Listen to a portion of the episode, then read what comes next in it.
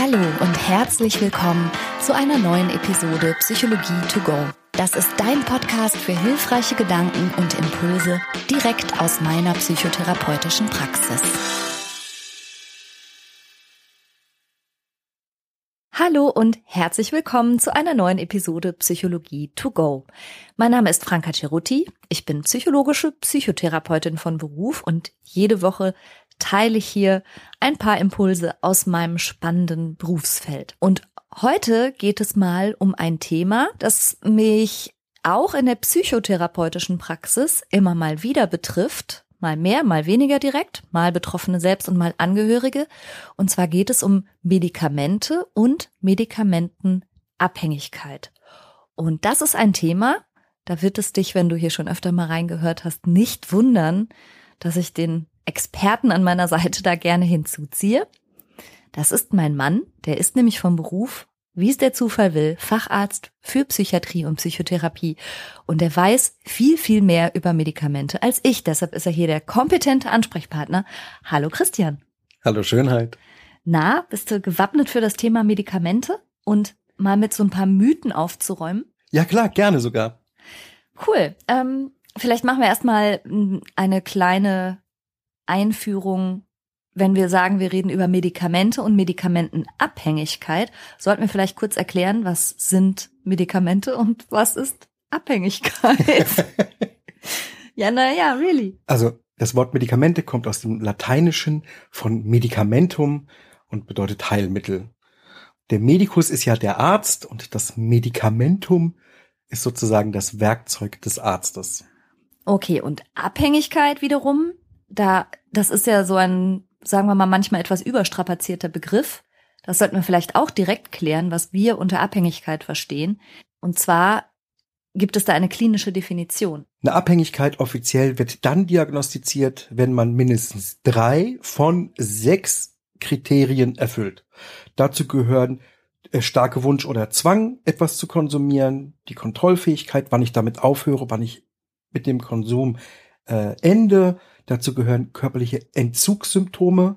Dazu gehört eine Toleranzentwicklung. Das heißt, dass man die Dosis immer weiter steigert, weil man viel mehr verträgt, in Anführungsstrichen, oder um die Wirkung zu erzielen, mehr braucht? Ja, ganz genau. Mhm. Dazu gehört, dass man mehr Zeit aufwendet, um eine Substanz zu beschaffen oder die immer bei sich zu haben, oder dass man andere Interessen dafür vernachlässigt und der fortgesetzte Konsum trotz des Wissens, dass man daran Schaden nimmt. Okay, also das heißt, übertragen jetzt, wenn wir heute unter anderem über Medikamentenabhängigkeit sprechen, würde das bedeuten, dass es Menschen gibt, die Medikamente wie unter Zwang nehmen, also ein starkes Bedürfnis danach haben, ihr Medikament oder ein Medikament immer wieder einzunehmen. Und obwohl sie sich Limits setzen und obwohl sie sagen, nee, heute nicht oder nicht so früh am Tag oder nur eine, darüber keine Kontrolle zu haben scheinen, also das klappt nicht gut, Sie haben Entzugssymptome, wenn Sie diese Medikamente nicht einnehmen. Sie brauchen immer mehr davon und Sie sind viel damit beschäftigt, sich das zu beschaffen. Zum Beispiel, indem Sie ja, wenn es verschreibungspflichtige Medikamente sind, in verschiedene Arztpraxen müssen und sich überall ein Rezept irgendwie erwirken müssen. Und selbst wenn Angehörige schon kritisch reagieren oder selbst wenn sie selber schon merken, dass sie abhängig sind und vielleicht sogar Folgeschäden haben, machen sie es trotzdem. Das wären so alle Kriterien für eine Abhängigkeit. Aber drei davon zu erfüllen, würde bereits ausreichen, um von einer Medikamentenabhängigkeit zu sprechen. Genau, im mhm. ganz klassischen Sinn. Mhm. Mit anderen Worten aber auch, es reicht nicht aus, ähm, dass man einen starken Wunsch nach dem Medikament hat und sonst nichts. Stimmt. also den Wunsch abhängig. zu haben ist noch nicht, ist noch keine Abhängigkeit. Genau. Ja, okay. Genau. Mhm. Die Medikamentenabhängigkeit betrifft in Deutschland, so schätzt man, ungefähr zwei Millionen Menschen. Ja, aber das ist ziemlich schwierig. Also ich wäre vorsichtig mit den Zahlen. Mhm. Ich äh, halte es für möglich, dass die theoretisch ein bisschen höher geht und ein bisschen tiefer geht, weil man an die Leute so schlecht drankommt. Aber jedenfalls halten wir mal fest, zwei Millionen Menschen in Deutschland wird geschätzt, seien medikamentenabhängig und zwar ganz weit vorn von Schmerzmitteln, Beruhigungsmitteln und Schlafmitteln. Das sind ungefähr so viele, wie offiziell auch von Alkohol abhängig sind, aber auch da ist natürlich die Dunkelziffer ebenfalls Ja. sehr, sehr Ja, viel absolut. höher. Ja. Und bei alkoholabhängigen Menschen schätzt man, dass da mindestens nochmal das Doppelte draufkommt an denjenigen, die vielleicht noch nicht die Abhängigkeitskriterien erfüllen, aber riskant trinken. Und das Gleiche kann man ja für Menschen mit einer Medikamentenabhängigkeit auch annehmen. Also nicht nur, dass die Dunkelziffer höher ist, sondern dass es auch eine Menge Menschen gibt, die Medikamente missbräuchlich Absolut. und riskant konsumieren, aber naja, noch nirgendwo aufgefallen sind. Und die theoretisch auch vielleicht einfach noch nicht jedes oder denen noch ein Kriterium zur Abhängigkeit Ja. fehlt, aber die sich schon mit zu heftigem Gebrauch schädigen. Interessant an der Medikamentenabhängigkeit ist vielleicht noch zu wissen, dass sie im Vergleich zu allen anderen Süchten und Abhängigkeit so ein bisschen auffällig häufiger bei Frauen vorkommt und auffällig häufiger auch bei älteren Menschen, was aber ja auch irgendwie in sich logisch ist. Insbesondere ältere Menschen, wenn sie Schmerzen haben oder wenn sie Schlafstörungen haben, bekommen genau diese Medikamente ja auch verschrieben. Aber es scheint so ein bisschen eine Sucht der älteren Damen zu sein, um das mal vorsichtig zu sagen. Ja. Ist das Gibt's deine nicht- Erfahrung auch? Ähm, tatsächlich ja, ist Ja. es, ist es. Ähm, Gibt es nicht so ein Lied? Mama's Little Helper oder so? Jetzt im Wirklich? Ernst? Ja. Warte mal. Boah, wie bitter. Mamas Little Helper? Von Rolling Stones. Nicht dein Ernst. Yeah. There's a little yellow pill. She goes running for the shelter of her mother's little helper. Boah, mach mal an, bitte.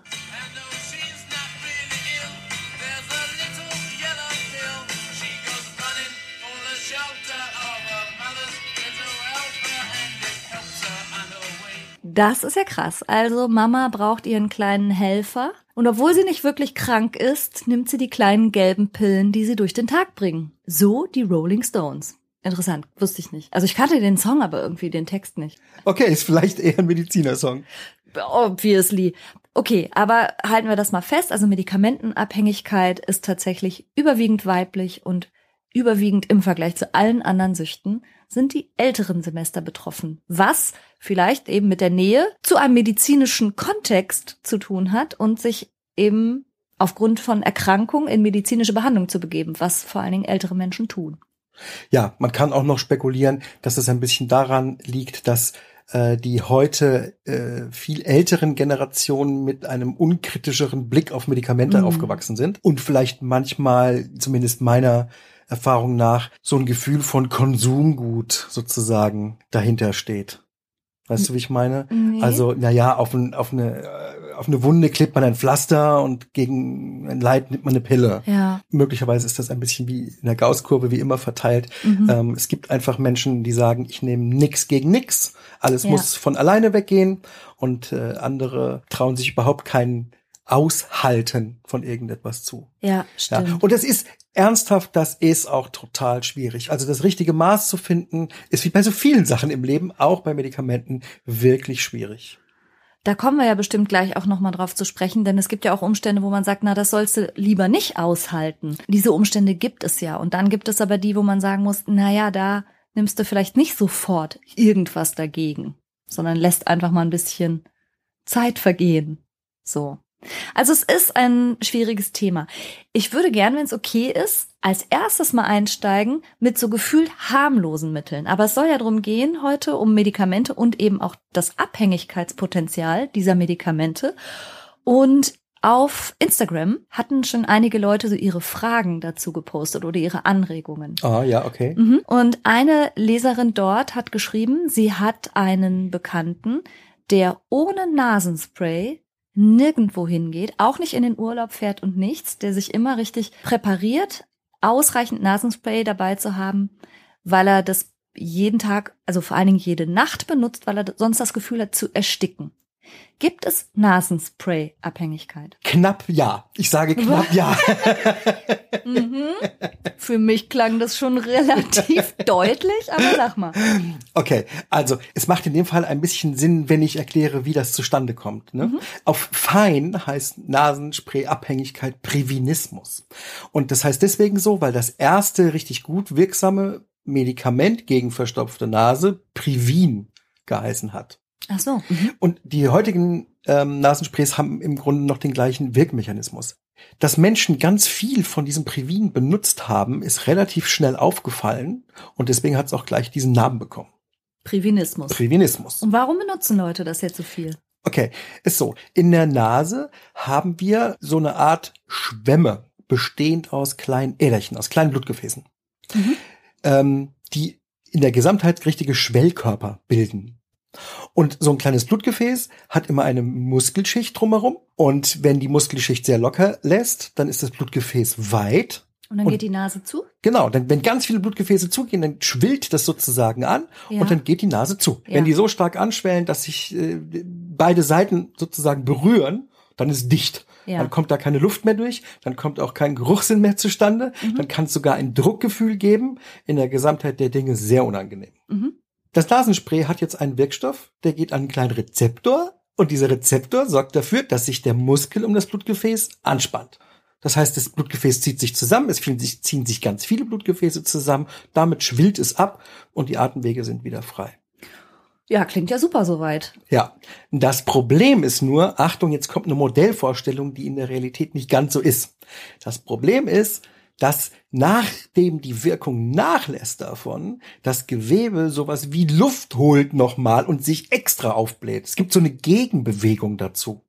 Ach, okay, blöd. Das heißt, die kleinen äh, Muskelchen, wenn man so will, die man dazu gezwungen hat, sich zusammenzuziehen, indem man die Rezeptoren aktiviert hat, sobald die Wirkung nachlässt, lassen die extra, Extra locker, locker. und dann geht die Nase extra zu. So, Ja, wie doof ist das denn? doof halt. Ja, Und doof, doof. Wenn man, wenn man jetzt damit reagiert, nochmal zu sprühen, passiert das Gleiche. Und nochmal Ah. und nochmal und nochmal. Das heißt, der Bekannte von unserer Instagram-Leserin, der hat nicht ganz zu Unrecht das Gefühl, ohne Nasenspray zu ersticken, weil sobald er runterkommt vom Nasenspray, geht wirklich seine Nase zu. Dann, ja, die Nase geht wirklich zu. Ja. Und darin sozusagen besteht die körperliche, kann man sagen, Entzugssymptomatik. Ja, Also durch den, die Nichtmehrwirkung kommt es zu einer besonders starken Schwellung in der Nase. Und das muss man wieder beheben. Also das ist wirklich wahr, ne? Das ist eine Okay. richtig wie eine körperliche, in dem Fall, na, noch nicht Abhängigkeit, aber das ist die Entzugssymptomatik auf jeden Fall. aber hat der nicht auch einen starken Wunsch oder geradezu Zwang, das Medikament zu benutzen, eine verminderte Kontrollfähigkeit darüber, wie viel er benutzt und er hat Entzugssymptome?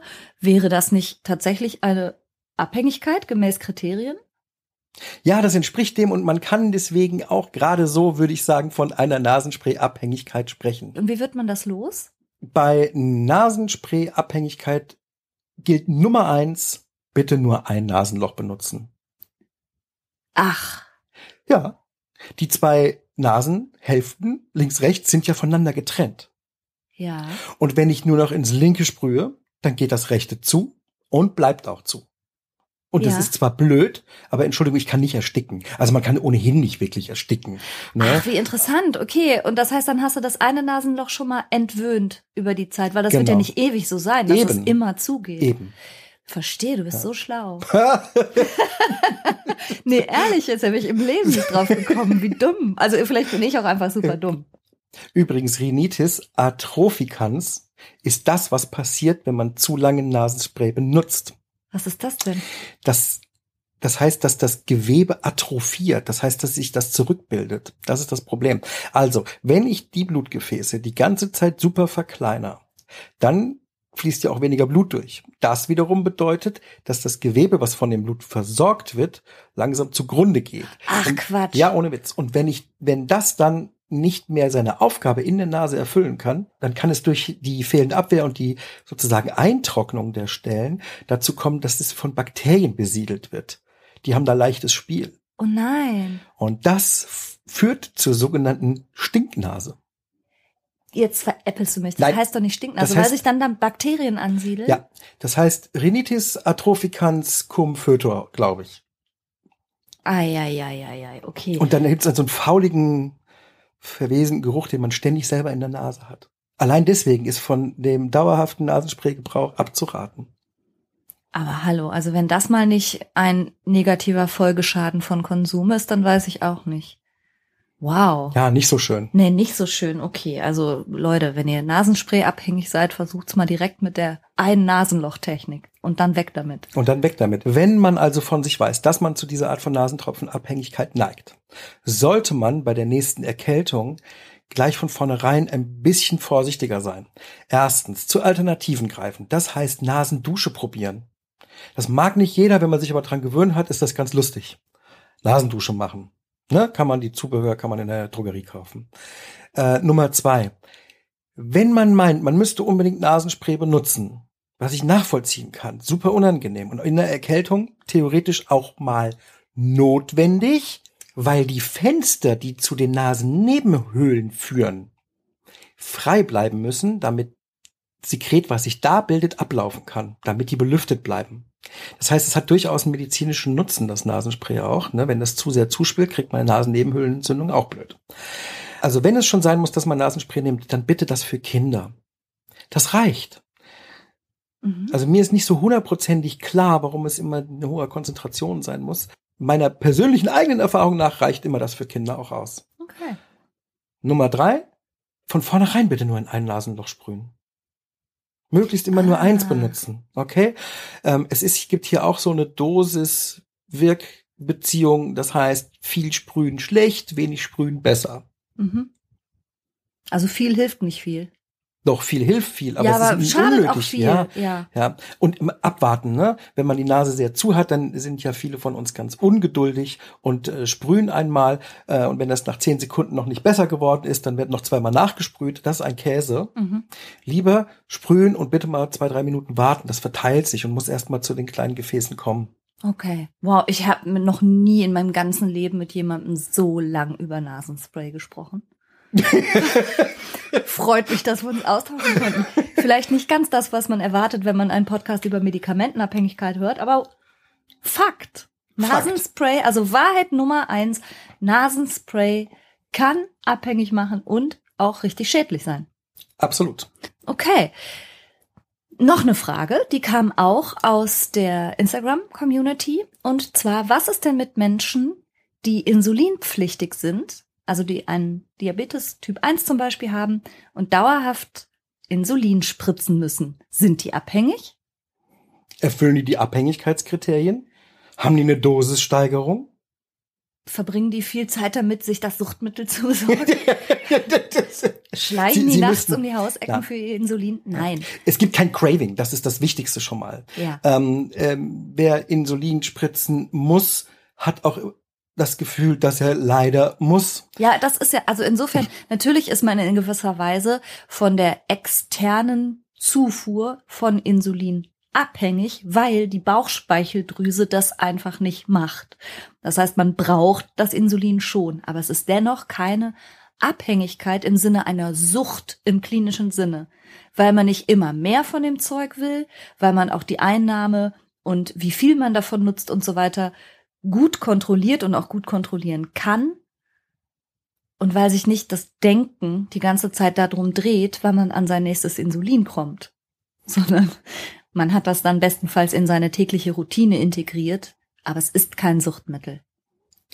Absolut.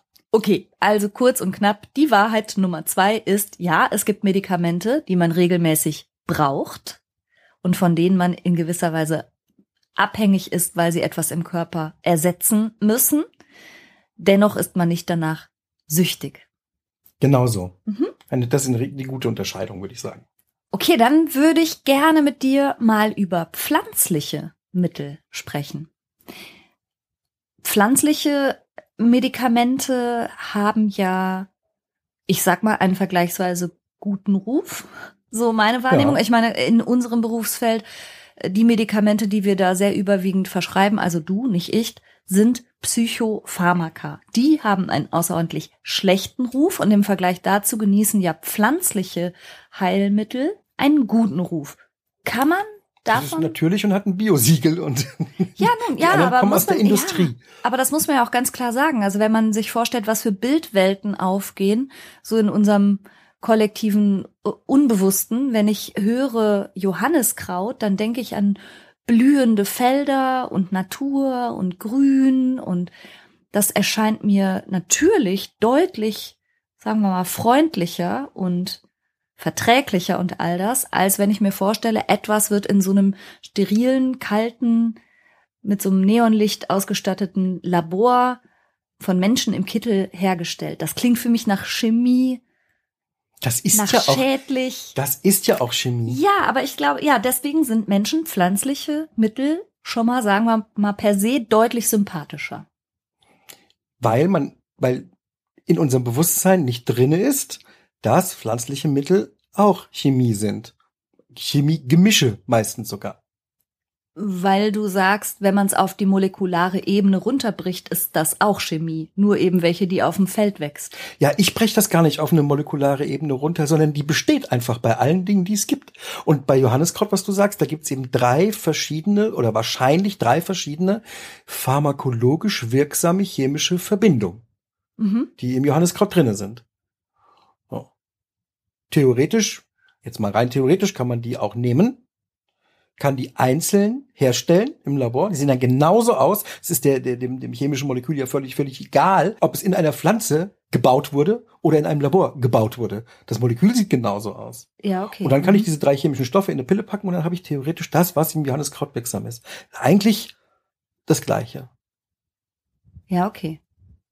Dennoch glaube ich, ist für Menschen die Vorstellung von pflanzlichen Präparaten, also als Immer Extrakt oder so, ist immer irgendwie eine angenehmere. Ja. Bis ich frage, was ist mit äh, grüner Knollenblätterpilz? Was ist das? Auch ganz natürlich, äh, führt ganz natürlich zum Tod. Ja, genau, das muss man natürlich festhalten. Nicht alles, nur weil es da draußen wächst, ist automatisch verträglicher oder nützlicher oder hilfreicher. Klar, aber es gibt pflanzliche Präparate, die ihre Wirksamkeit ja auch erwiesen haben. Über Johanniskraut haben wir schon gesprochen. Es gibt Lavendelölpräparate, es gibt Mönchspfeffer, jeder Mensch kennt Baldrian. Das sind, glaube ich, so die klassischen pflanzlichen Mittel. Sind dir da Abhängigkeiten bekannt? Von den als sogenannte Phytopharmaka, also Pflanzenarzneimittel eingesetzten Psychopharmaka, nein, sind mir keine bekannt. Also wenn verschiedene Stoffe in der Natur entstehen, zum Beispiel äh, Substanzen, die als Drogen konsumiert werden, das Kokain aus der Coca-Pflanze oder THC aus äh, Cannabispflanzen, die machen durchaus abhängig. Ja, aber, Aber jetzt, die werden ja. im Moment zumindest so weit nicht, nicht äh, pharmakologisch äh, benutzt. Nehmen wir mal, mal vom medizinischen THC, THC abgesehen. abgesehen. Ja. okay. Gleichwohl, ich Ja. Koka- glaube, Entschuldige bitte, aber Kokain wird selbstverständlich auch benutzt medizinisch. ja, wie denn? Das ist jetzt, glaube ich, noch in betäubenden Augentropfen drinne, in der Pursubstanz. Und Abkömmlinge von Kokain ähm, werden als Lokalanästhetika benutzt. Also das ist, was der Zahnarzt spritzt oder der, der Chirurg unter die Haut. Das sind alles äh, Kokainabkömmlinge. Aber ohne den Spaßfaktor. den die meisten Leute ja sich, glaube ich, davon erhoffen, oder? ja, ja, tatsächlich. Ja. Okay. Aber um nochmal auf die Frage zurückzukommen, jetzt unabhängig von Drogen, die aus Pflanzen gewonnen werden, diese klassischen pflanzlichen Heilmittel wie Baldrian oder Passionsblume oder Johanniskraut, du sagst, die machen körperlich eher nicht abhängig. Genauso wenig wie Antidepressiva, die aus äh, der chemischen Industrie kommen. Ja, das ist natürlich, ja, da müssen wir aber gleich nochmal drüber sprechen, weil das erleben manche Menschen ja anders, beziehungsweise haben da ganz große Angst vor. Ja. Aber du sagst, pflanzliche Mittel machen erstmal nicht unbedingt abhängig. Wobei ich da ergänzen möchte, es gibt natürlich neben der körperlichen Abhängigkeit auch die sogenannte psychische Abhängigkeit. Also das Gefühl, dass man Dinge nehmen muss, um irgendwas im Alltag zu bewältigen. Oder dass einem das hilft, irgendwas eingenommen zu haben, kann natürlich schon eine Wirkung entfalten. Ja, und wenn es nur eine Placebo-Wirkung ist. Aber die wiederum kann auch mh, messbar chemische Prozesse zur Folge haben. Also wir kommen über die Dauer der Zeit mit mehr Forschung immer mehr dahinter, dass das, was wir eben als psychisch bezeichnen, dass das mit chemisch-anatomischen Vorgängen im Hirn gleichzusetzen ist. Okay, aber wenn wir jetzt sowieso schon beim Thema Placebo sind, also lass uns mal von den pflanzlichen Mitteln dann durchaus auch mal auf homöopathische Präparate kommen. Ich nehme jeglichen Shitstorm in Kauf, der mich jetzt trifft. Aber ich glaube, dass jeder Mensch, der Studien lesen kann, begriffen haben muss, dass mit verdünntem Wasser besprühte Zuckerkügelchen auf rein molekularer Wirkstoffebene nichts können. Gar nichts. Man muss keinen Notarzt rufen, wenn man sieben Kilo Kügelchen isst. Du könntest einen Zuckerschock haben. Ja, das vielleicht schon, aber das ist auch das Einzige. Wirkt nicht über den Placebo-Effekt hinaus. Der Ah, aber, ja, der aber ja nicht keine Wirkung ist, sondern das ist eine Wirkung. Allerdings nicht die, die diejenigen versprechen, die irgendwas zwölfmal in Wasser verdünnen und dann auf den Tisch klopfen. Das gegen, ist nicht gegen den das. Erdmittelpunkt. Von aber. mir aus auch gegen den Erdmittelpunkt. Das ist nicht das, was darin Wirkung entfaltet, sondern der Glaube daran, dass es eine Wirkung entfalten würde. Kannst du was zum Placebo-Effekt sagen? Der Placebo-Effekt ist meiner Meinung nach in der Schulmedizin bei weitem und zu stark unterschätzt viele Jahre und sollte mehr geschätzt werden. Die meisten wissen, was damit gemeint ist, nämlich, dass durch die Einnahme eines Präparats eine Wirkung entsteht, die ein bisschen der Erwartungshaltung entspricht, die man an das Präparat hat. Placebo bedeutet übersetzt, ich werde gefallen. So. Und da wird das Medikament, ein Anführungszeichen, einfach gefallen, weil es das auslöst, was man haben will. Es gibt auch den Nocebo-Effekt. Das heißt, ich werde schaden, Mhm. der dazu führt, dass eine angenommene negative Wirkung von etwas auch eintritt.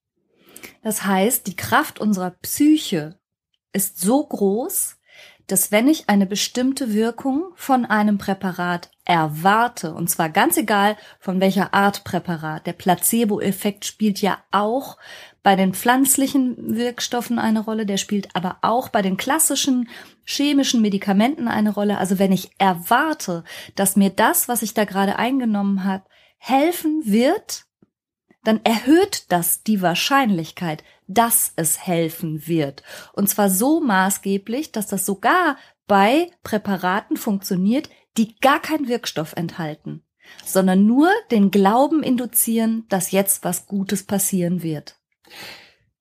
Jetzt hört sich das immer so ein bisschen negativ an im Sinne von das alles Einbildung. Jetzt muss ich und deswegen und deswegen auch sozusagen sogar für die Homöopathie ein bisschen eine Lanze brechen, weil es keine Einbildung in dem Sinne ist. Ganz kurzes und mein Lieblingsbeispiel. Wenn man auf eine stehende, eine nicht funktionierende Rolltreppe tritt, Mhm. kennst du dann das Gefühl, dass es dir so kurz schwummerig wird? Ganz kurzer Schwindel, ganz kurzer Ja, ja, Schwank? so, ja klar, weil irgendwie Aber- mein Körper was anderes erwartet. Der denkt jetzt, also, Dein Kopf, äh, genau, er Ja. erwartet was anderes. Ähm, dein Körper ist es einfach, äh, dein Geist ist es gewohnt, bei einer Rolltreppe gegenrechnen zu müssen, gegen den Schwank, der passiert, Mhm. sozusagen. Dein, dein Geist muss gegenrechnen. Mhm. Und deswegen kann, können wir heutzutage ganz ohne Probleme auf jede fahrende Rolltreppe gehen und haben überhaupt kein Schwindelgefühl dabei. aber auf eine stehende Rolltreppe zu gehen, macht so ein komisches, Schwindelgefühl. Mhm. Obwohl du weißt, dass sie steht. Du bist ja nicht doof. Du siehst doch, dass die steht. Das ist ja nur noch eine Treppe. Mhm. Und trotzdem, du siehst es und trotzdem hast du ein Schwindelgefühl. Du kannst überhaupt nicht beeinflussen, dass irgendwo in deinem Gehirn gegengerechnet wird und deswegen hast du ein Schwankschwindelchen, wenn weil du auf die eine Wahrnehmung gehst. der Treppe in meinem Gehirn auslöst, was jetzt als nächstes kommen Ja. wird. Und so. So. reagiert dein Körper. Genau, dann. und deswegen Mhm. ist das wie, und, und der Schwindel an sich, der passiert tatsächlich in deinem Kopf und der ist nicht eingebildet, sondern Ja. er passiert. Und ähm, man hat äh, ganz tolle Forschung zu Placebos gemacht und man kann Wirkungen nachweisen. Also man kann chemische Wirkung im Gehirn oder sogar im Immunsystem nachweisen, wenn man Leuten Placebo gibt. Das heißt, der Wirkstoff in der Trägersubstanz, also es gibt keinen Wirkstoff in der Trägersubstanz, es gibt keinen Wirkstoff, der irgendwo wirken kann. Aber die Erwartungshaltung deines Geistes Mhm. Macht, dass tatsächlich chemische Prozesse wirklich passieren, Mhm. die sogar zum Beispiel dein Immunsystem beeinflussen können. Das ist der, das ist der Witz. Das heißt, es wirkt tatsächlich ohne Einbildung. Weißt du, wie ich meine? Ja, aber das würde ja bedeuten, dass ich jetzt schweren Herzens einräumen müsste. Wahrheit Nummer drei wäre, Homöopathie wirkt. Das möchte ich aber so nicht sagen. Wirkt wie Placebo. Ja, aber okay. Placebo wirkt halt viel. Ja, Ja. okay. Ja. Viel mehr als man denkt. Und viel nah, also, also tatsächlicher als man denkt. ja. Nämlich nicht nur über Einbildung, sondern indem es in unserem Organismus und real auch unser Immunsystem in einer Art und Weise beeinflusst, als wäre Wirkstoff drin. Genau. So. Hm. Na dann. Das Gemeine ist, als Arzt darf ich kein Placebo verschreiben. Ja, ich weiß, das sehe ich wiederum ehrlich gesagt kritisch. Ist vielleicht jetzt eine etwas weiterführende Diskussion. Kann man, was kann man einen eigenen Podcast Ja, machen. ja, Äh, warum darfst du nur Dinge mit Wirkung verschreiben, die aber auch vielleicht Nebenwirkungen hat, obwohl du eben als Psychiater, der du bist, vielleicht ahnst, dass demjenigen auch mit einem Zuckerkügelchen gut geholfen wäre. Der Witz ist, ich möchte das wenigstens machen dürfen, wenn ich dem Patienten sage, es ist nur Placebo. Mhm. Denn jetzt kommt noch, noch Oberwitz. Placebo-Effekt gibt es auch, wenn die Leute wissen, dass es Placebo ist. Also ich gebe dir eine Tablette und sag, pass auf, das ist zwar gegen Kopfschmerzen, aber es ist nur ein Placebo, ist überhaupt kein Wirkstoff drin. Mhm. Und deine Kopfschmerzen werden trotzdem besser, obwohl du weißt, dass nichts drin ist. Ja, ein bisschen scheint es aber auch so zu sein, dass wenn wir irgendwas haben im Sinne von Schmerzen, Unwohlsein oder so und unser Körper und unsere Psyche sind ja nun mal untrennbar verbunden. Also da ging es ja auch in vielen der letzten Podcast-Episoden darum, dass diese Trennung ja eigentlich sowieso nicht aufrechtzuerhalten ist. Wir sind ja nicht ein Geist, der in einem Körper wohnt, wie komplett getrennte Entitäten. Und manchmal scheint es so zu sein, dass es ausreicht, irgendwas zu machen. So glaube ich auch. Ja, also dein Körper sendet dir ein Signal und dann ist es schon fast egal. Also wenn Mama und Papa dann pusten, dann können die auch ein Auer wegpusten. Dann ist Ja. was passiert, dann hast du was gemacht. Ich stimme völlig zu. Hauptsache irgendetwas machen. Und dann reicht das manchmal schon. Ne? Ja. Mm. Okay, dann kommen wir aber jetzt doch mal zu den wirklich klassischen Suchtmitteln. Zum Beispiel Schmerzmittel. Also wenn Menschen abhängig sind, wirklich tablettenabhängig, sind es häufig Schmerzmittel, auf die sich das bezieht. Und ich weiß, auch wenn du deinen, zum Beispiel deinen hausärztlichen Notdienst hast, da sitzen doch immer so bestimmte Menschen ganz lange warten, bis sie dran sind und dann sagen die dir, dass sie unerträglich dolle Rückenschmerzen haben und jetzt ganz dringend von dir dieses eine Rezept brauchen für dieses eine Schmerzmittel. Da geht's für gewöhnlich immer um opiathaltige Schmerzmittel. Mhm. Und ich darf schon mal verraten, im Notdienst, in der Notdienstpraxis, wenn jemand kommt und sagt, er hat sein Rezept dummerweise verloren oder es ist gerade leer geworden, Ja, hoppala. Mhm. ähm, dann würde ich mich sehr schwer tun, ein neues aufzuschreiben, wenn ich den Patienten nicht kenne. Also das hat bei mir nicht viel Wert. Das liegt jetzt aber auch an meiner Fachspezifität wahrscheinlich, Ja. ja, ähm, dass ich mich da schwer tue, im Notdienst Opiate zu opiathaltige verschreiben. Schmerzmittel zu verschreiben. Ja, weil machen wir uns nichts vor, das ist natürlich genau einer der Tricks, wie opiatabhängige Menschen an immer mehr Rezepte kommen. Denn klar ist auch, würden die immer nur in ihre eigene hausärztliche Praxis gehen, würde da ja schon der Konsum irgendwann auffallen. Das heißt, die bemühen mehrere Praxen und eben auch die hausärztlichen Notdienste, wo das niemand so genau nachhalten kann, wer wie viel, wo, wann, wogegen aufgeschrieben hat. Ja, Was machen denn Schmerzmittel und warum machen die so abhängig? Also man muss da ganz grob mal unterscheiden zwischen nicht steroidalen Schmerzmitteln, das ist Ibuprofen, Aspirin, Novaminsulfon, ähm, Paracetamol, sowas. Mhm. Und dann gibt's die Opioid- oder opiathaltigen Schmerzmittel, sowas wie Tramadol oder Tilidin-haltige Schmerzmittel oder richtig schwere Fentanyl, Oxycodon. Das sind so, das sind äh, Schmerzmittel, die äh, Patienten bekommen mit massiven Schmerzen bei Krebsleiden, bei also bei einfach bei bei Leiden, die schweres schwerste Schmerzen auslösen können. Was diese Opi opioidhaltigen Schmerzmittel können, ist, sie setzen sich an Rezeptoren, die der Körper selber vorhält an Nervenzellen, auf die normalerweise eigene interne, körpereigene interne Schmerzmittel passen.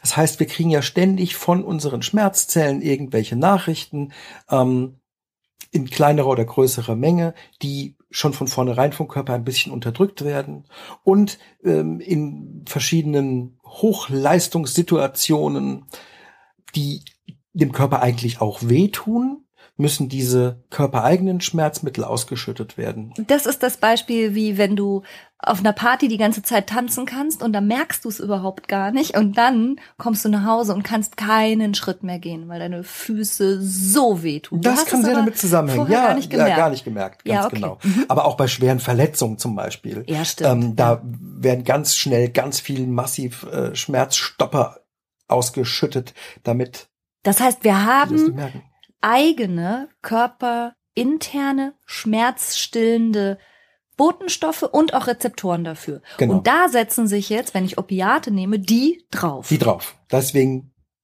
wirken die so wahnsinnig gut bei starken Schmerzen. Wir haben solche Rezeptoren aber auch im Gehirn.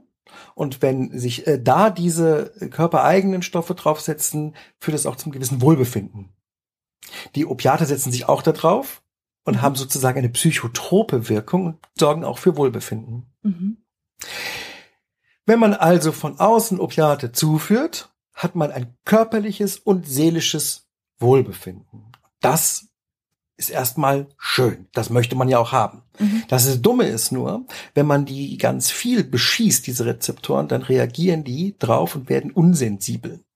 Das bedeutet, dass die körpereigenen Stoffe nicht mehr ausreichen und deswegen fühlt man sich, wenn die Opiate fehlen, unwohl und man hat Schmerzen, man hat Ganzkörperschmerzen. Ah, ja, ja, okay. Nach einer gewissen Zeit, ne? Das dauert ein bisschen, man muss die eine Zeit lang einnehmen. Und Ja. es ist wie so, wie alles am Körper, der reagiert irgendwann auf eine bestimmte Belastung. Wenn ich viel Muskeltraining mache, wird der, wird der Muskel groß. Wenn ich viel barfuß laufe, wird die Hornhaut dicker. Und wenn ich meine Rezeptoren äh, mit äh, Opiaten beschieße, dann werden die genauso unempfindlicher. Ja, okay, Okay? verstehe. So. Ja. Aber das ist ja ein richtiger Teufelskreis. Das heißt, wenn der Entzug von Opiaten, also von Schmerzmitteln, darin besteht, dass ich mehr Schmerzen habe, na, Jo. wie werde ich wohl reagieren? Das ist ja genau das gleiche wie mit dem Nasenspray. Ich benutze das, weil meine Nase zu ist und der Effekt davon ist, dass wenn ich es nicht mehr benutze, meine Nase zugeht. Das ist ja, Und jetzt ist das noch gepaart mit einem seelischen Unwohlsein, sag ich Mhm. mal, vorsichtig. Das macht's noch schwieriger. Okay. Ja, Mhm. also es ist nicht nur Schmerz. Entzug von Opiaten ist mm, begleitet von Ganzkörperschmerzen, extrem Unwohlsein, Durchfällen und eine Reihe anderen körperlichen Symptomen. Ja, Schwitzen, also furchtbar. Okay, sehr, sehr, also, sehr, sehr, sehr also unangenehm. richtige Entzugserscheinungen auch. Mhm, ja. Jetzt gibt es aber ja Situationen, und das hatten wir ja eingangs schon mal gesagt, wo Menschen trotzdem empfohlen wird, Schmerzmittel zu nehmen.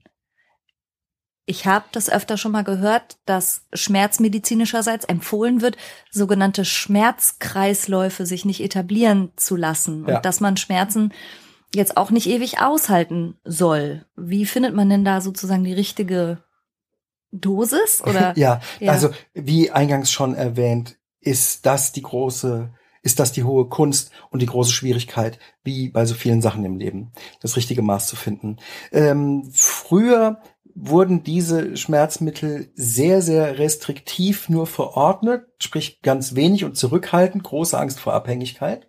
Und äh, zumindest zu meinen Studienzeiten hatte sich dann das dann gerade gewandelt und man sagte, bitte äh, macht das ein bisschen äh, freier, damit die Leute nicht so viel leiden. Man, man soll nicht so viel leiden, muss man auch nicht. Mhm. Und hier kommt so ein bisschen auch drauf an, ähm, wo im Leben und man steht und worum es geht tatsächlicherweise. Also ich sag mal so, äh, jemand, der palliativmedizinisch schon bereits betreut wird, dem es darum geht, seine letzten Tage des Lebens irgendwie würdig zu gestalten, dem muss man jetzt keine Schmerzen zufügen. Und da ist es dann auch wirklich egal, ob Ja, derjenige jetzt gerade noch eine Abhängigkeit entwickelt. Ja, Ja, nach einer okay. gewissen Zeit. Mhm. Mm, Man weiß heutzutage auch, dass es so etwas wie das Schmerzgedächtnis gibt.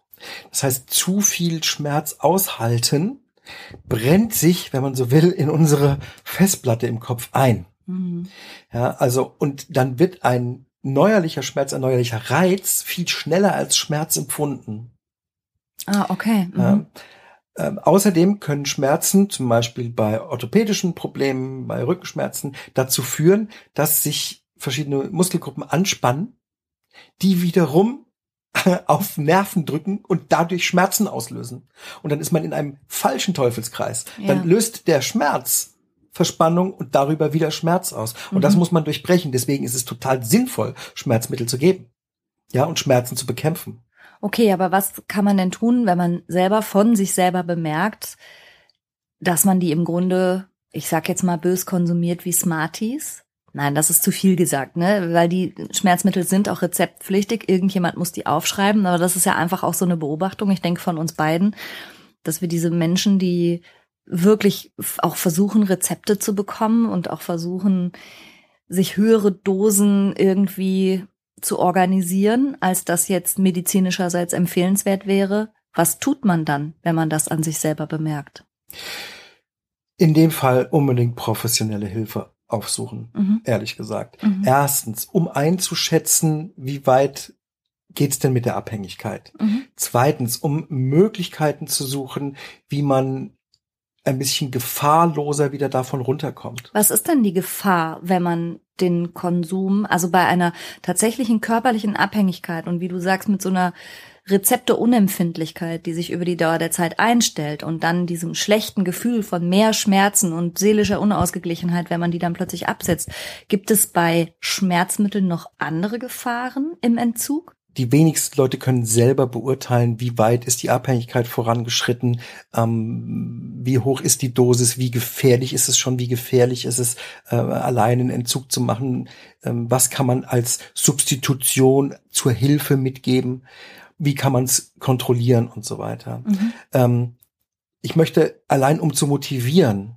wenn jemand an sich einen so erhöhten Konsum von Opiaten bemerkt, möchte ich eine Sache sagen.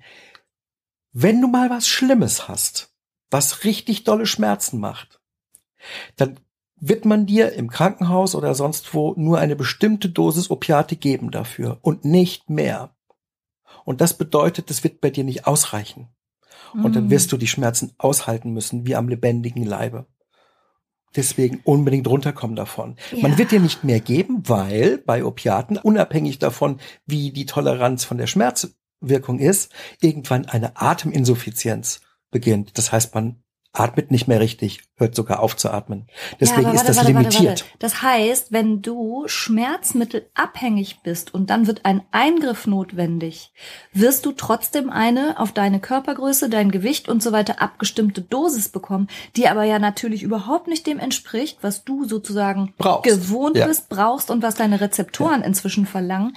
Und das heißt, dass du unter Umständen dann während des Eingriffs trotzdem Schmerzen hast. Und man kann aber auch nicht über diese Dosis Nein, groß nicht während des. Eingriffs, während des Eingriffs jetzt nicht unbedingt, aber danach. Okay, Ja. oh, guter Hinweis. Also das heißt, wenn es so ist, muss man unbedingt die Behandler und Behandlerinnen darauf auch hinweisen. Unbedingt, unbedingt. Ah, okay, also gut. die Ja. Anästhesisten oder die Schmerztherapeuten oder die, wer auch immer der Arzt der jeweilige ist, die können schon auch bei Opiaten noch mit der Dosis ein Stück weit hochgehen, aber das ist limitiert durch die Atemdepression, sagt man. Also dadurch, dass irgendwann die Leute aufhören zu atmen, wenn sie zu viel Opiate haben. Oh shit, okay, gut. Ja. Guter Hinweis, ja. Und damit einem das nicht passiert, muss man runterkommen von dem Zeug. Mhm, okay.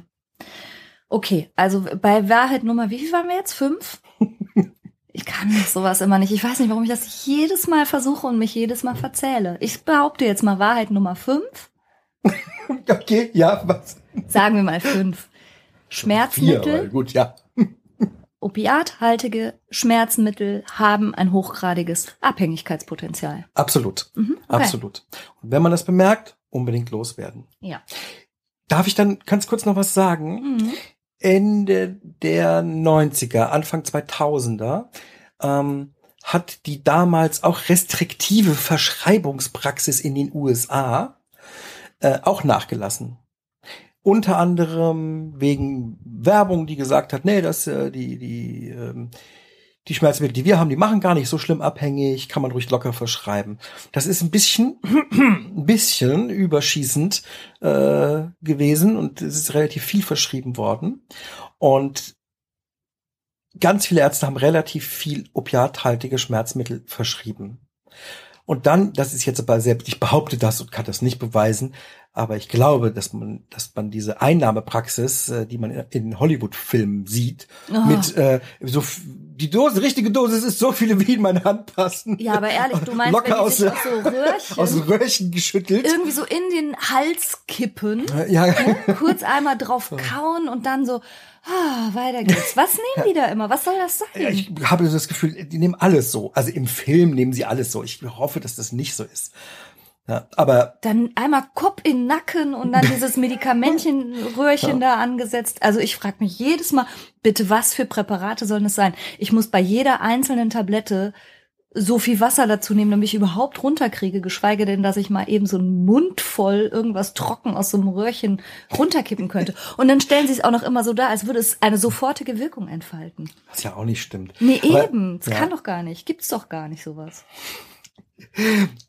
Aber ich glaube, dass das tatsächlich diese Idee äh, ein bisschen damit zusammenhängt. Also es wurde relativ locker verschrieben Mhm. und ich glaube, viele äh, Patienten haben es auch relativ locker so genommen und so hat sich eine massive landesweite Opiatabhängigkeit gebildet. Das hat unter anderem zu relativ vielen Drogen, in Anführungszeichen Drogentoten, Opioidtoten geführt. Wegen der, wie eben schon erzählt, der äh, Atemdepression, die also das das heißt, die, kann. die nehmen so viel Opioide, dass sie aufhören zu Ja, ja, atmen. Boah, ja. wie grauenhaft. ähm, dass die Verschreibungspraxis schnell wieder äh, restriktiver wurde. Mhm. Aber dann waren schon so viele Leute abhängig. Und das ist ein Rattenschwanz, den kann man mit, mit rein ärztlicher Verschreibung dann überhaupt nicht mehr einfangen, weil die Leute sich das ja irgendwo besorgen. Die Abhängigkeit äh, sorgt ja dafür, dass um jeden Preis Mittel besorgt werden müssen. Und dann haben sie sich die Mhm. irgendwo besorgt. Ach Und deswegen bleiben die natürlich abhängig. Und sind es bis heute. Gott. Und und einfach nur die Bezugsquellen werden dann illegal und es ist überhaupt Absolut, genau, nicht mehr zu genau. kontrollieren Ja. und so. Dann gehen es halt über Opioide vom Schwarzmarkt oder Ja. so. Das ist die Opioidkrise Horror. in den USA. Da kannst du nachlesen. Also das ist, das geht, geht, wissen wir jetzt schon, dass das in die Geschichtsbücher eingehen wird Wahnsinn. als solche. Ja. Der Wahnsinn. Okay. Es gibt auch andere Schmerzmittel, von denen ich vorhin gesprochen habe, diese nicht steroidalen, Mhm. ne? ähm, oder überhaupt Kopfschmerzmittel. Da wissen wir schon lange, können Kopfschmerzen machen. Ach komm, Ja, wir reden über Nasenspray, das die Nase kaputt macht und wir reden jetzt über Kopfschmerzmittel, die Kopfschmerzen machen. Ja. Schön. Mhm. Das, das Gute, in Anführungszeichen, das Gute daran ist, dass es da äh, keine Rezeptoren gibt, sodass die Art der Abhängigkeit, und ich setze das jetzt mal in Anführungszeichen, konnte man die hören? Ja, Mhm. in Anführungszeichen Abhängigkeit, ähm, nicht die gleiche ist und auch nicht den Schweregrad erreicht.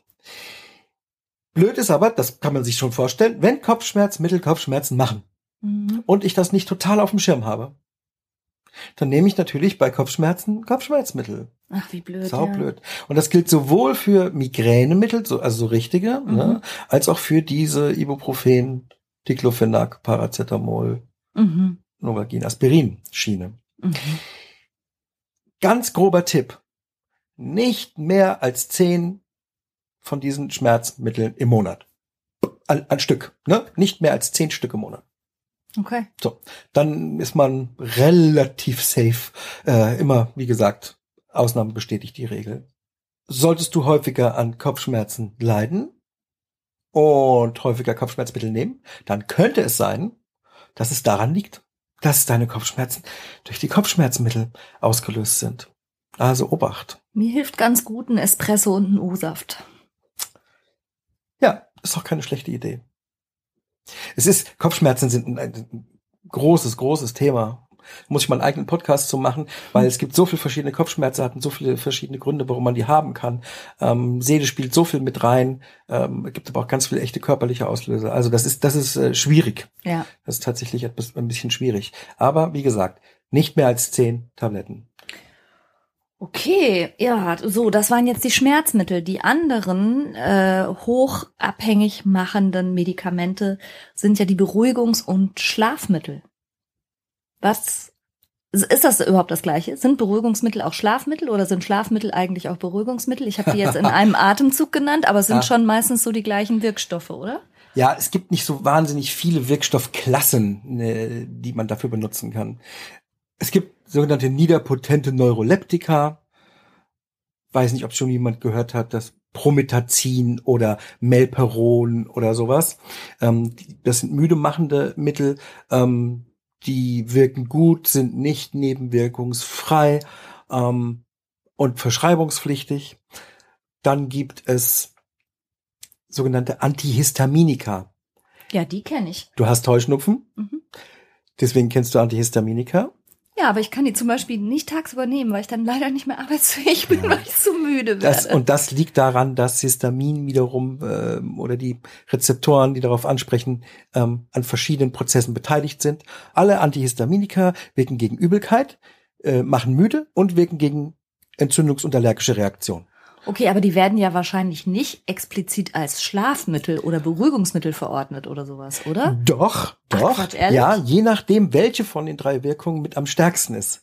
Gibt's eins, das nimmst, das hat am stärksten die Wirkung gegen Übelkeit. Das wird dafür verschrieben. Mhm. Andere haben mehr gegen Juckreiz und Entzündung in starken, eine starke Wirkung. Das wird eben gegen allergische Sachen verschrieben. Und äh, die dritten haben wenig gegen Übelkeit und wenig gegen allergische Reaktionen entgegenzusetzen. Dafür wirken sie ganz stark sedierend und müde machend. Dann werden sie für Schlaf verschrieben. Ja, wirklich, Ja, das genau. wusste ich nicht. So.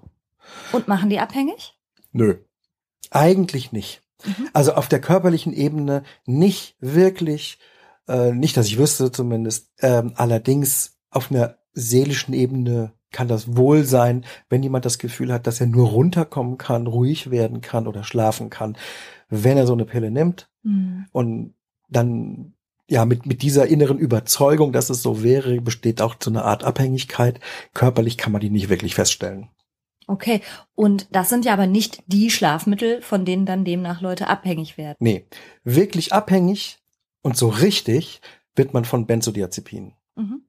Benzodiazepine, zum Beispiel Diazepam, Alprazolam, Lorazepam, besonders angstlösend, ähm, werden verhältnismäßig häufig verschrieben und machen unfassbar schnell und heftig abhängig. Oh je. Benzodiazepine haben auch wieder so eine Art Dreierwirkung. Das heißt, sie machen Angst weg, sie beruhigen und sie machen schläfrig. Mhm. Und je nachdem, was sie am meisten machen, wird es wieder so danach verschrieben. Manche werden als Schlafmittel verschrieben, Mhm. manche als Beruhigungsmittel. Aber es sind alles im Grunde irgendwas mit Pine drin. Zepine. oder Zepame. äh, ja, Irgendwas mit Zepin oder Zepam. ja, genau. Ganz kurz, der Wirkmechanismus ist der. Wir haben im Hirn einen Botenstoff. GABA heißt er. Und dieser Botenstoff macht uns ruhig. Die Benzodiazepine verstärken die Wirkung von GABA, von unserem selbst ruhig machenden Botenstoff. Mhm. Problem, wenn die Wir- Wirkung die ganze Zeit verstärkt wird, ändern sich wieder die Rezeptoren. Das wie bei den Opiaten. Ah, und dann sagen irgendwann die Rezeptoren so, wenn man nur noch sein Körper eigenes GABA hat, das nicht von einem Zepin oder Zepam verstärkt wurde, das ist mir zu läppsch. Darauf reagieren die dann nicht mehr so. Genau. Ah. Und das führt dazu, dass du unruhig, ängstlich und unangenehm wach Wie schön. Also das heißt, die Folgewirkung von Beruhigungsmitteln ist, dass wenn du sie absetzt, du unruhig wirst. So ist es. Und ängstlich. Also- und Schlafstörungen hast. Ja, okay. Was wiederum dazu führt, dass du natürlich denkst, du brauchst mehr davon. Ja. Aber diesen Kreislauf hören wir jetzt bereits zum fünften Mal. Merkst du was? Ja, leider ist das so. Die Mittel sind sehr gut wirksam. Sie machen ganz wenig Wechselwirkungen. Sie machen verhältnismäßig wenig Nebenwirkungen. Man kann die gut verschreiben. Passiert nicht viel. Außer, dass die Leute raketenmäßig schnell total abhängig werden. Ja, Ja, so. okay. Ja. Nicht so verlockend. Ja, nicht so verlockend. Ist so. Das größte Problem dabei ist die Unruhe und die Ängstlichkeit. Und wir haben ja schon öfter mal auch in anderen Podcasts äh, besprochen, dass Angst die stärkste Emotion und die stärkste handlungsleitende Emotion ist. Angst ist super unangenehm. Die kann ich von Dingen abhalten, die kann ich zu Dingen bringen. Ja, äh, das ist wirklich, wirklich unangenehm. Ja. Und wenn das nicht anders weggeht, Aber der Punkt ist natürlich, dass das nur eine symptomatische Behandlung ist und gar nichts an den Ursachen ändert, auch nichts an der Haltung, auch nichts an der Einstellung. Also es es macht ja nur ganz kurz ein ungutes Gefühl weg und am Ende stehst du nämlich da wie ganz, ganz, ganz viele Menschen, die dann nämlich nicht nur eine Angststörung haben, sondern gleichzeitig auch noch eine Benzoabhängigkeit. Ja. Eine starke Benzoabhängigkeit ist, vor allen Dingen, wenn sie über Jahre läuft, ausgesprochen unangenehm auch von außen anzusehen. Ja. Die, ähm, das kann man so kaum irgendwo nachlesen, aber so aus eigener Anschauung, das enthöhlt die Leute. Ich kann das ganz schlecht beschreiben. Wir werden so Stumpf. stumpf. Es hat so einen leichten zombieartigen Touch. Es geht nur noch darum, die Medikamente irgendwie zu bekommen. Es gibt keine, es hat was, Starr und stumm. ja. Und nicht zu vergessen, die Entzugserscheinungen, also wenn, wenn du in einen Benzo-Entzug kommst, das kann ja richtig Halluzinationen machen. Kann- Man kann ein Delir bekommen davon, Ja, ja. Man kann ein Delir kommen, wie bei Alkoholentzug. Mhm. Ja, Das gibt's auch. also das ja. fand ich auch bemerkenswert zu sehen. Also da kann man einfach nur vorwarnen. Wahrheit Nummer, ich sag mal fünf. ich sag jetzt einfach immer nur fünf. Und dann nenne ich die Folge fünf Wahrheiten über Medikamente, egal wie viel wir erzählen, erkannt. Okay, Oh, ich bin so schlecht mit Zahlen. Nächstes Mal machst du das. ist gut. Wahrheit Nummer fü- fünf ist also, ja. ja. sag du. Ach, ich dachte, überlegte nur gerade nur zu erklären, warum man das überhaupt dann verschreibt, wenn das so scheiß gefährlich ist, warum man überhaupt äh, Benzodiazepine verschreibt. Ja, aber warum, Christian, wenn die so scheiß gefährlich sind, warum werden die denn überhaupt verschrieben? Weil sie kurzfristig und schnell saugut wirken, weil sie äh, als Stoff erstmal relativ ungefährlich sind. In dem Moment. In also dem Moment, Moment. In dem Moment. Und Das heißt, als Notfallmedikament im Krankenhaus, auf Station, in Akutnotfällen unter ärztlicher Aufsicht gehen die klar. Ja, und kurz. Und weißt du, Franka, was mich wirklich ärgert? Nee, aber du guckst ganz fuchsig. Ja, die kleinsten, ich würde die gerne manchmal als Notfall Ausnahmemedikament verschreiben. Mhm. Ein oder zwei Stück. Ja. Und diese Packungsgröße gibt es nicht. Sondern wie viel ist denn immer direkt in so einer Packung? Zehn oder was? Also die kleinsten Packungsgrößen sind ja zehn, Ja, zehn, das ist zwanzig, fünfzig. Also das ist, das ist, Bescheuert. das ist bescheuert. Ja, Das okay, ist bescheuert. verstehe. Wahrheit Nummer fünf. Abhängig machende Benzodiazepine werden nur in viel zu großen Packungsgrößen verkauft. Ah, okay. ja. Guter Punkt. Oh, darf ich noch was anderes fragen? Was ist denn eigentlich dieses Propofol? Tut mir leid, da kommt kein normaler Mensch dran. Da, ja, aber das fällt mir jetzt gerade in dem Zusammenhang ein. Nee, so, lieber Ja, rauslassen. Propofol ist ein Narkosemittel. Schlafmilch. Ja, deshalb dachte ich, aber das ist, das ist ein Narkosemittel, Das ist ein Narkosemittel. kein Schlafmittel. Ein Naja, aber zum- Narkosemittel. Ja, aber zum richtig schlafen. Ja, ja, ist ein Ach Narkosemittel. Wenn man das, wenn man das ähm, vorsichtig niedrig dosiert, dann kann man das sozusagen ein Stück weit wie aus der Hand spritzen, sagt man. Also ähm, wenn man da wenig von gibt, gibt's keine, dann hören die Leute nicht auf zu atmen. Oh, das ist ja schön. Okay. Und wenn man das ein bisschen zu viel spritzt, Sterben da Leute dran. ja, zum Beispiel, Michael Jackson. jo, Ei, okay. Also, ah. ha, da ruft, da ruft gerade der Anästhesist an. Gunther, wir nehmen gerade einen Podcast auf und wir haben gerade, wir sprechen über Medikamentenabhängigkeit und jetzt sind wir gerade bei Propofol angelangt. Äh, da kommt man als Also, noch, äh, Michael Jackson hat einen Perfusor gehabt mit äh, 80 Milligramm pro Stunde. Das waren also 8 Milliliter pro Stunde. Also wenn es einprozentiges ist, ne? das bedeutet zu viel. Ja, wirklich war es zu viel. Also ja, anders kann man das Ergebnis jetzt nicht werten. Ist ja klar. Hast du noch andere Probleme? Wie geil. Okay, schön. Jetzt haben wir es anästhesistischerseits auch nochmal ganz kurz eingeordnet. Dann kommen wir doch jetzt nochmal zu den Psychopharmaka. Sehr, sehr viele Menschen haben Angst davon, abhängig zu werden, zum Beispiel von ihren Antidepressiva. Ganz klare Lehrmeinung ist, Antidepressiva machen nicht abhängig. Ich höre da aber ein Aber jetzt in der Luft schweben.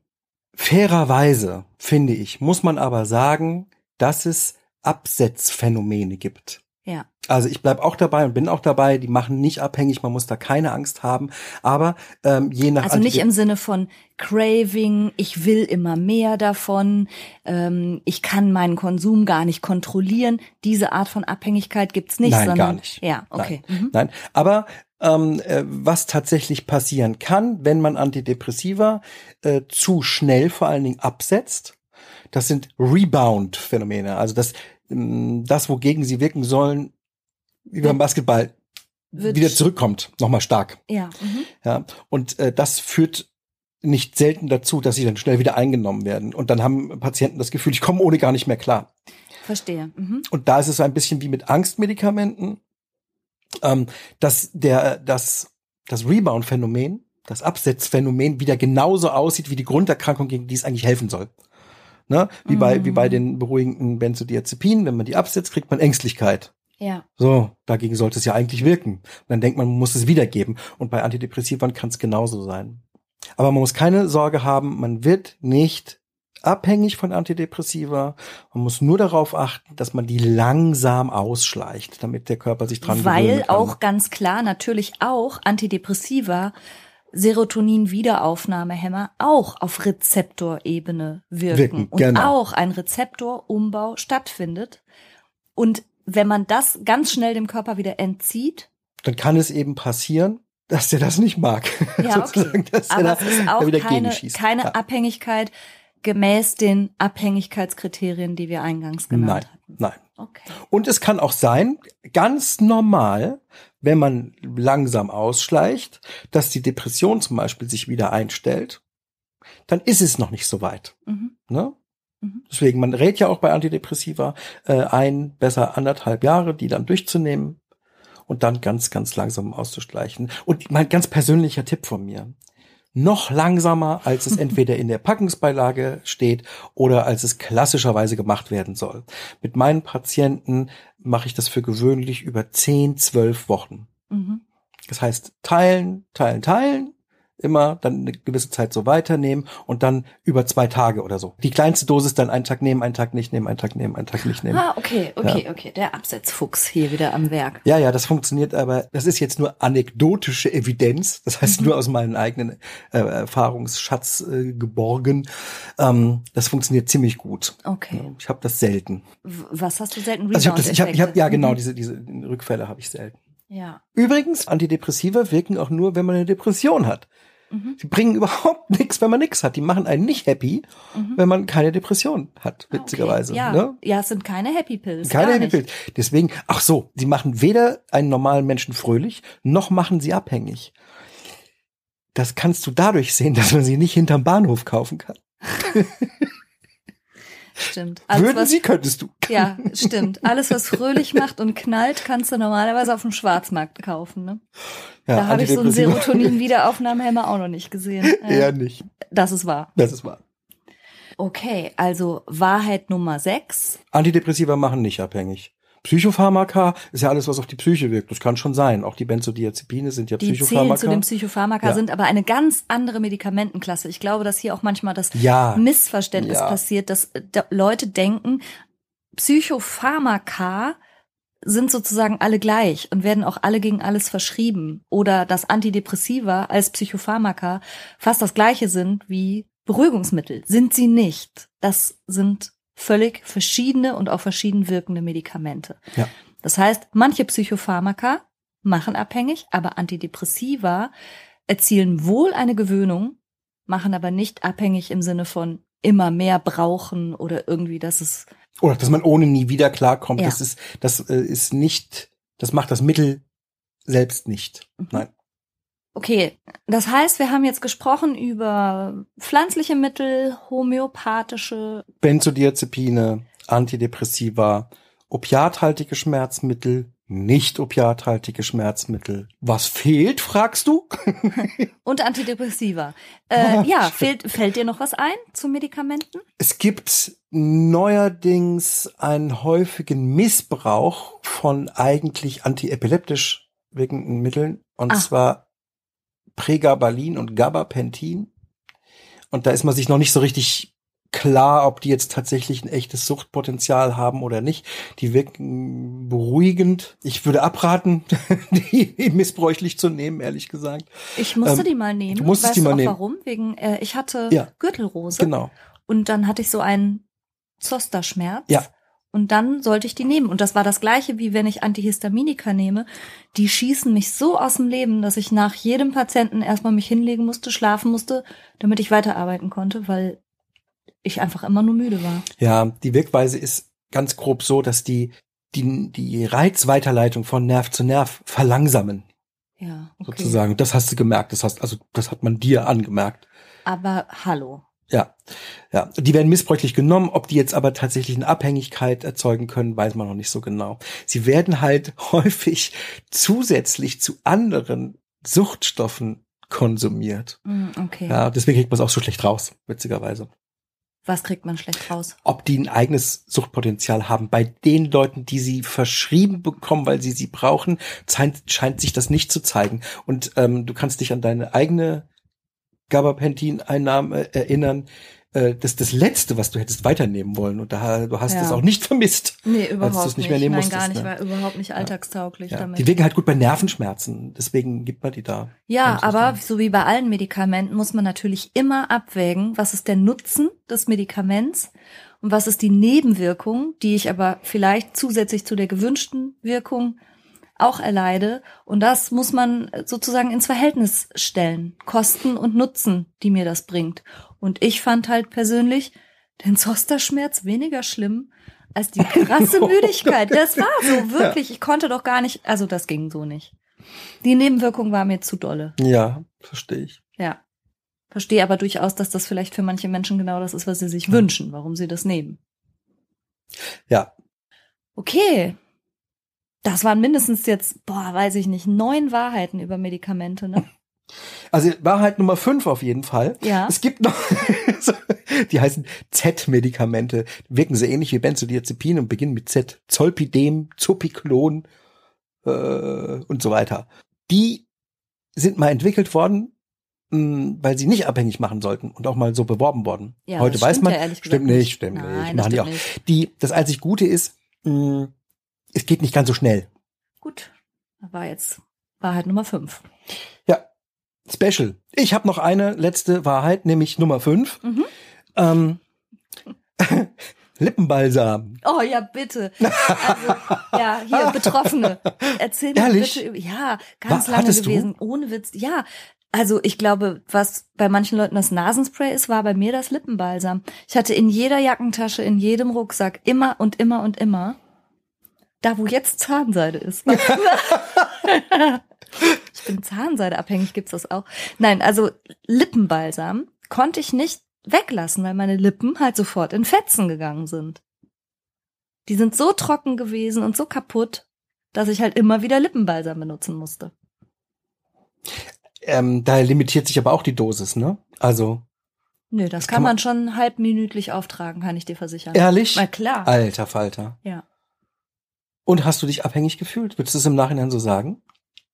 Also, das war das, wo ich in meinem ganzen Leben am nächsten dran war an irgendeiner Abhängigkeit. Bis hin zu, ohne kann ich nicht aus dem Haus gehen, bis hin zu, muss ich mir neu besorgen, wird leer, bis hin zu, oh Gott, habe ich vergessen zu Hause. Super unangenehm. Aus medizinischer Sicht ganz schwierig zu bewerten. Weil, Ach, sprich ruhig als Psychiater zu mir. na, als, als Psychiater sage ich, na gut, du hast mir jetzt erzählt, wie es war, also schön abhängig. Das äh, kann man super gut mit Nasentropfen vergleichen, ehrlich gesagt, von dem, wie du es beschrieben hast. Ne, muss die ganze Zeit da sein, Ja. äh, immer nachsprühen, nachlegen. Man muss die Ja, ganze immer, Zeit nachlegen. Es gibt aber auch eine Theorie dazu, dass einfach die Bildung der Hautzellen ähm, beeinflusst wird, negativ beeinflusst wird, dass weniger davon gebildet werden und sich dadurch beim Weglassen des Fettstiftes so ein unangenehmes Gefühl einstellt. Ja. Und das, das wäre dann, wenn das so stimmt, wäre das durchaus mit einer körperlichen Abhängigkeit gleichzusetzen. Naja. Ganz genau kann ich es dir nicht sagen. Es spielt aber auch nicht unbedingt die Rolle. Denn wenn es einem so geht wie dir, Mhm. wenn man sich durch so einen Stoff von außen das Leben diktieren lässt, Ja. hat man letztendlich einen Leidensdruck.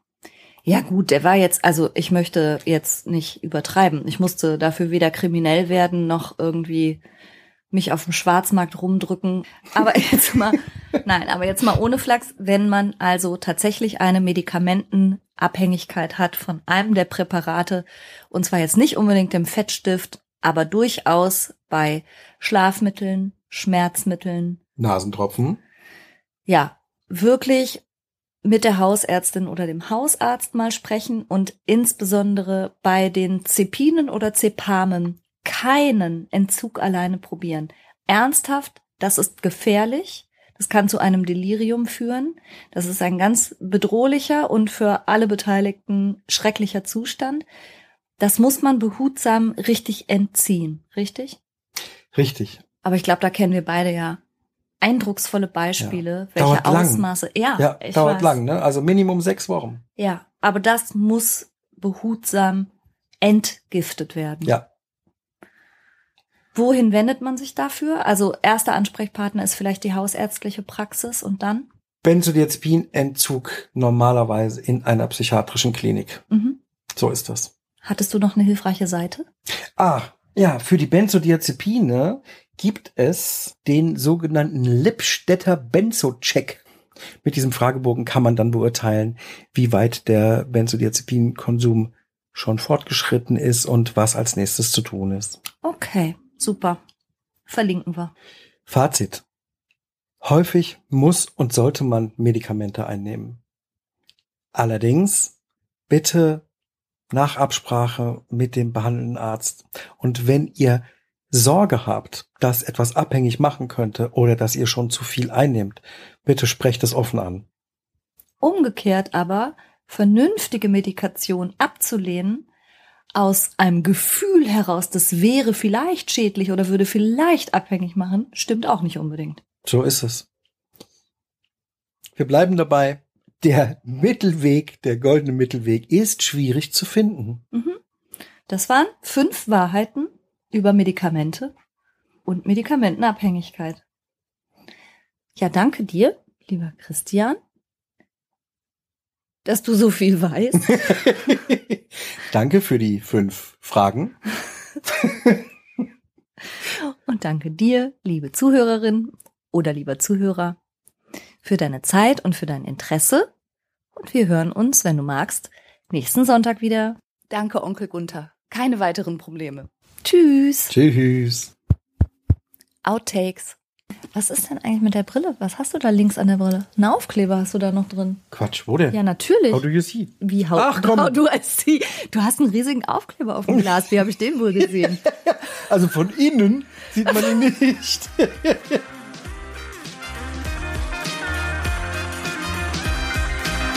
Das war's für heute. Ich hoffe, du konntest eine Menge frischer Gedanken für dich mitnehmen.